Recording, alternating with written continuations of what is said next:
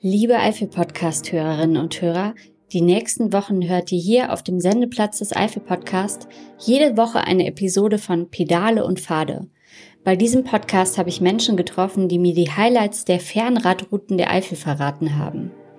Ich bin mir sicher, auch wenn ihr vielleicht noch keine Radfahrer seid, habt ihr bestimmt so viel Spaß beim Zuhören wie ich und ihr lernt mindestens genauso viel. Im Herbst geht's dann weiter mit dem Eifel-Podcast. Pedale und Pfade. Der Fahrradpodcast für die Eifel. Herzlich willkommen zu einer weiteren Episode von Pedale und Pfade. Heute lade ich Sie ein, im wahrsten Sinne des Wortes königlichen Genuss zu erleben. Wir starten in Aachen, der Krönungsstadt der deutschen Könige, und folgen einer Route, die so majestätisch ist wie ihr Name. Kaisergenuss. Kultur, Natur und kulinarische Köstlichkeiten warten nur darauf, von Ihnen entdeckt zu werden. Mein heutiger Gast ist Christoph Henrich von der Tourismusagentur aus Belgien. Und er weiß ganz genau, welche kaiserlichen Geheimnisse auf Sie warten. Mein Name ist Julia Kunze. Viel Spaß beim Zuhören.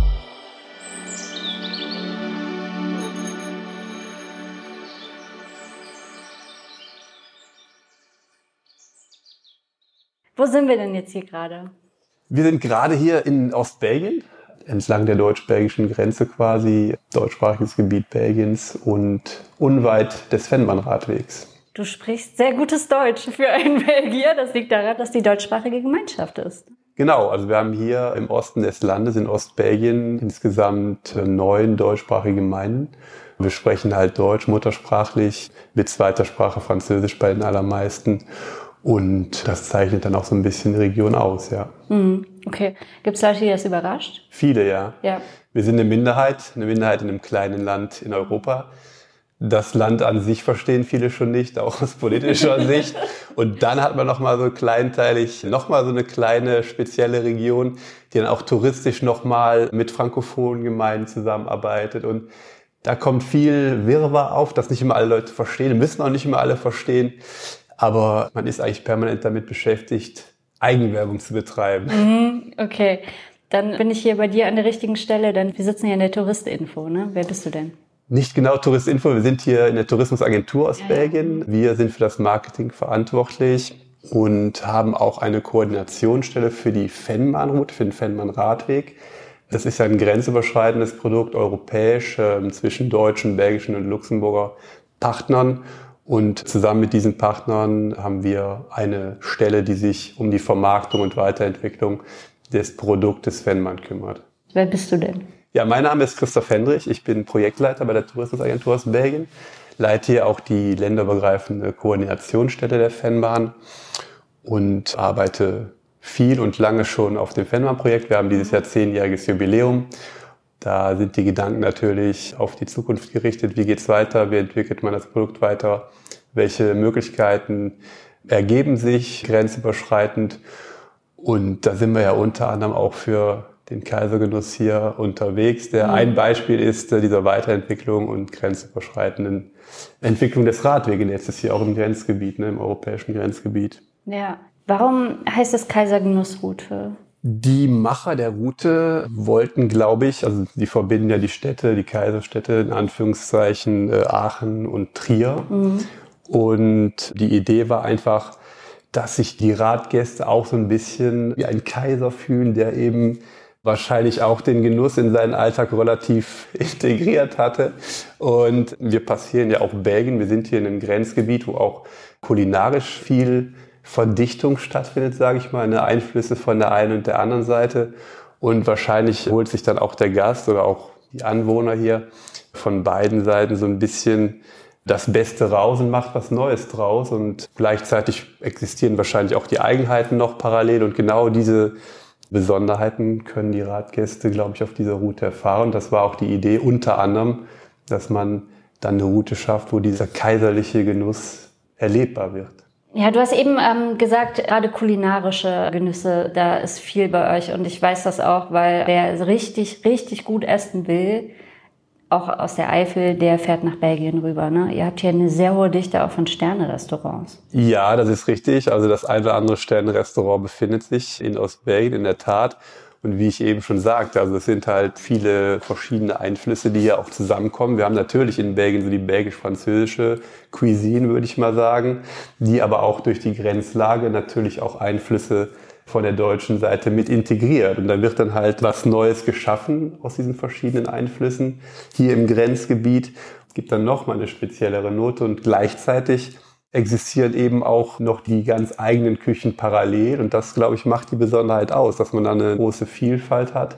Und das ist genau das, was wir den Gästen dann über diese Route näher bringen wollen. Welche kulinarischen Spezialitäten sollte man denn unbedingt probieren, wenn man hier in der Gegend ist? Du darfst Fritten sagen. ich komme jetzt nicht mit dem Klischee hier raus. Ähm, also ich denke, dass es eher im Allgemeinen eher auch die Küche damit gemeint ist. Ne? Natürlich hat jeder Ort oder haben die Orte entlang der Route alle auch ihre kulinarischen Besonderheiten, wenn wir jetzt in Aachen anfangen mit der klassischen Printe. Aber das ist natürlich jetzt nicht etwas, das man sich so sofort in ein Menü integriert vorstellen kann. Vielleicht noch eine Lebkuchensoße, sage ich mal.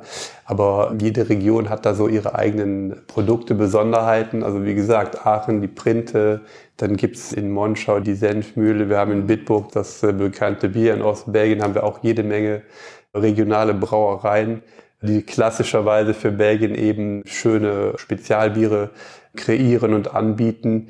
Das sind natürlich die typischen Sachen. Sie können natürlich auch in Ostbelgien wunderbare Fritten bekommen, um hier äh, beim Klischee zu bleiben. So. Absolut. Und die sind natürlich auch in jeder Art von Gastronomie irgendwie integriert. Aber tatsächlich auch die ganz einfache Fritte mit einer guten belgischen Mayonnaise kann einen schon ein kaiserliches Gefühl äh, verursachen. Also es muss nicht immer das Sieben-Gänge-Menü sein. Also die Emotionen, die Gefühle, die entstehen, das ist oft schon das ganz Einfache. Und da gibt es einfach genügend entlang der Route zu entdecken. Wir sind noch gar nicht so richtig auf die Route eingegangen. Wir starten in Aachen, ne? Ja, richtig. Kaiserstadt Aachen. Klar, kann man sich den Dom angucken, sollte man auf jeden Fall auch mal gesehen haben, ne? Mit diesem kaiserlichen Thron. Absolut. Wer an Aachen denkt, denkt natürlich an den Dom, an den Rathausplatz und alles, was drumherum sich noch so angliedert. Die Domschatzkammer und so weiter und so fort. Das sind einfach die, die klassischen Dinge. Und in Aachen geht's dann eben am Bahnhof Rote Erde los. Also da startet man da, da kommt man auf die Fennbahnroute, die tatsächliche alte Verbindungsroute der Fennbahn. Und dann geht's über Aachen dann äh, Richtung Monschau, Bütchenbach, also über die Fennbahn noch. Und dann nimmt man die Fenn-Queerbahn oder auch als Ravel L45A bekannt. Richtung Westen und kommt dann in Losheim an der deutsch-belgischen Grenze, geht's dann in den Killradweg über und der zieht sich ja dann runter bis Trier. Also haben wir drei Hauptelemente, Fennbahn, Fennqueerbahn und Kielradwege, also zwei beziehungsweise zweieinhalb Top-Radrouten.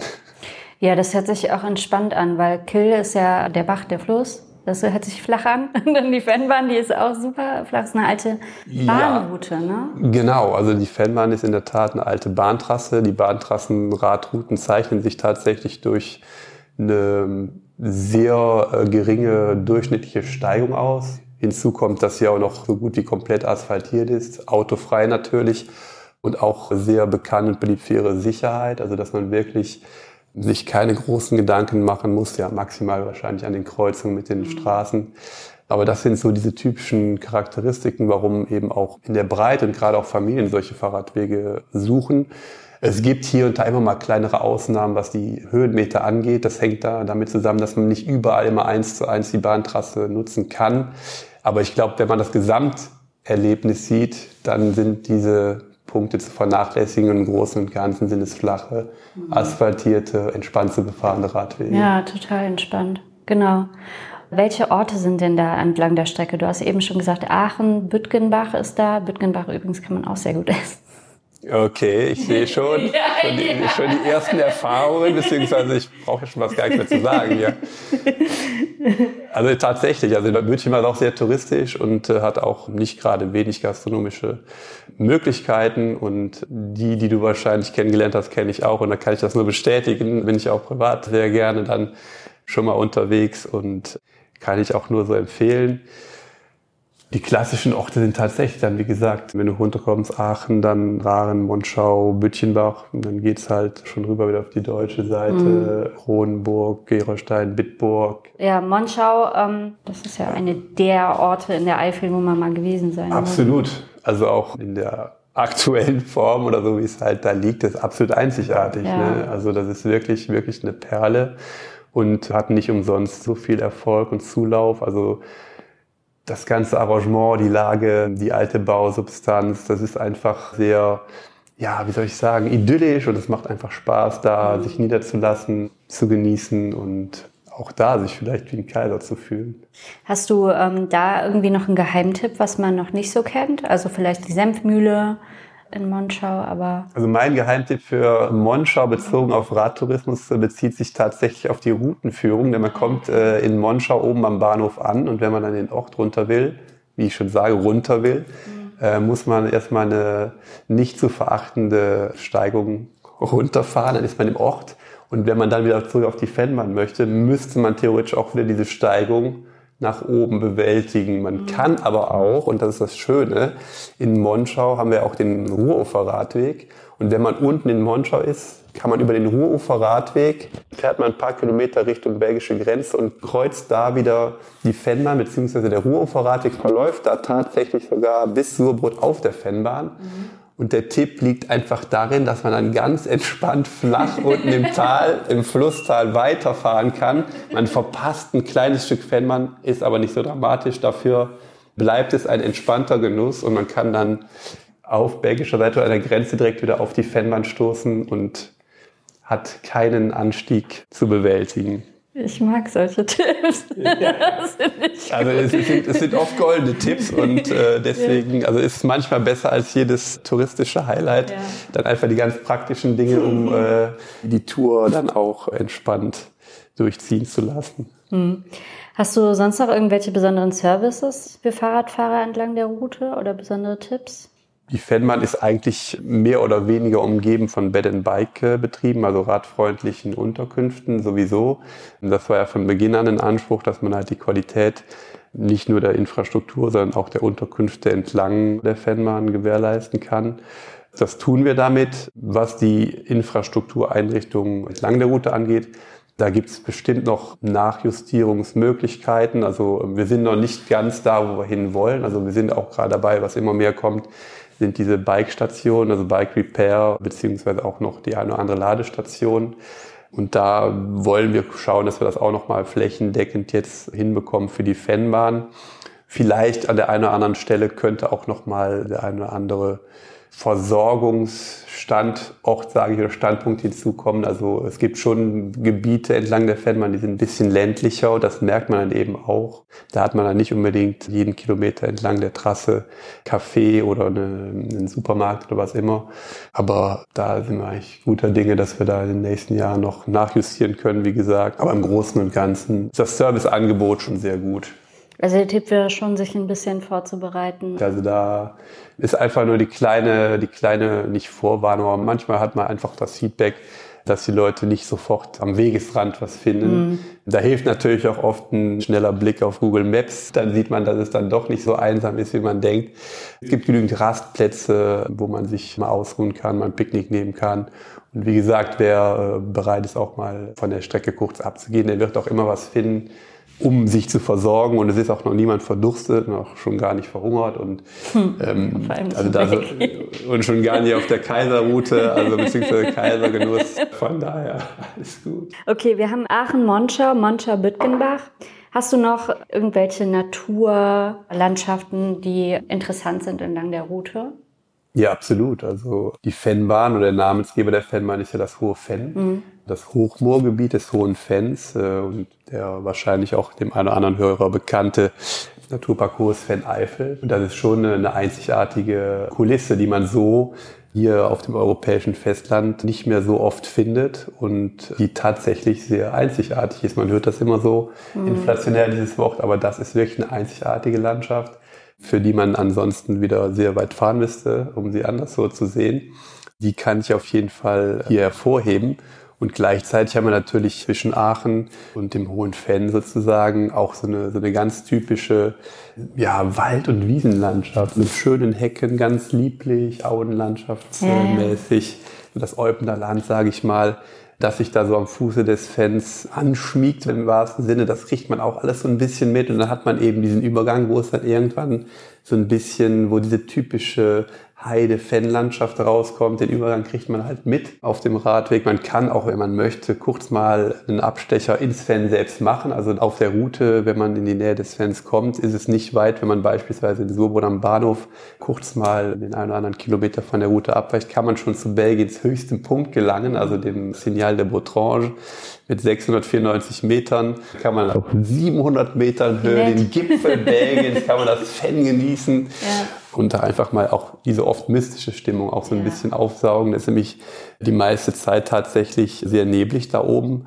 Und so die ganze Kombination ist schon sehr einzigartig. Also wenn man da mal auch zu sich selbst finden will, dann kann man auch mal das Rad stehen lassen und mal eine Tour über die Holzstege drehen zur richtigen Zeit und da kommt man dann schon in eine ganz urige Stimmung rein. Erzähl mir noch vom Hohen Fan, was macht es so einzigartig? Ist es die Größe oder die Höhe des Moors oder also es ist vor allen Dingen auch die Unberührtheit und äh, die Größe teilweise. Also es gibt schon sehr, sage ich mal, verlassene Gegenden noch. Ich denke da vor allen Dingen auch gerade an unser neu eröffnetes Produkt, die Fan-Trilogie, mhm. die auch zusammen mit den Kollegen der Eifel Tourismus entwickelt wurde in einem gemeinsamen Projekt. Und da gibt es teilweise Abschnitte, wo man kilometerlang A keiner Seele begegnet und B sowieso kein Handynetz hat. Also wer da wirklich mal nochmal dem Alltag entfliehen will und sich der vernetzten Welt entziehen will, der sollte sich mal das Teilstück zwischen Eupen und Potrange zu Gemüte führen und äh, der wird äh, merken, dass die Wildnis gar nicht so weit entfernt ist in unserem dicht besiedelten Europa. Und das ist dann eben auch was Besonderes. Sowas findet man halt noch in und ums Fenn, weil es eben so geschützt ist, weil man eben so viel Wert drauf legt, also weil es auch gar nicht besiedelt ist, mhm. ähm, aufgrund der Oberflächenbeschaffenheit natürlich schon. Also das Moorgebiet eignet sich auch gar nicht dafür da kann man echt noch abschalten und ich sag mal dem Alltag entfliehen. Ist das gefährlich? Das kann gefährlich sein. Es kommt auch immer noch regelmäßig vor, man wundert sich. War auch viel gerade in den Corona-Zeiten, wo halt, ich sag jetzt mal ganz platt, die Städter aufs Land kamen und einfach ohne Vorbereitung irgendwo mit ihren Flipflops, äh, Flipflops oder niegelnagelneuen Sneakern äh, und ohne Proviant einfach mal losgestapft sind. Und es war tatsächlich so, dass ich dann immer mal wieder, ist vielleicht übertrieben, aber es gab einige, die dann in einer groß angelegten Suchaktion da rausgelotst werden mussten, ja. Und früher hat es auch nicht selten zum einen oder anderen Tode geführt, wenn die Menschen dann bei ungünstigen, sehr ungünstigen Witterungsbedingungen einfach sich aufgemacht haben, weil dann verlierst du irgendwann die Orientierung im Nebel, Schneesturm und was auch immer. Mhm. Und dann landest du vielleicht irgendwo in einem, ich weiß nicht was für einem äh, Moorloch. Also so, okay, so schlimm ist es jetzt wirklich nicht, ne? aber die gibt es natürlich auch. Aber die meisten sind dann erfroren. Ne? Und, ah, ähm, okay. aber darauf soll der Fokus jetzt nicht liegen. Also es ist kein lebensgefährlich, also im Allgemeinen relativ Wenn man auf den Wegen bleibt. Genau. Bleibt auf den Wegen und informiert euch bitte vorher, wo ihr auch gehen dürft. Das ist ganz wichtig in solchen Gebieten.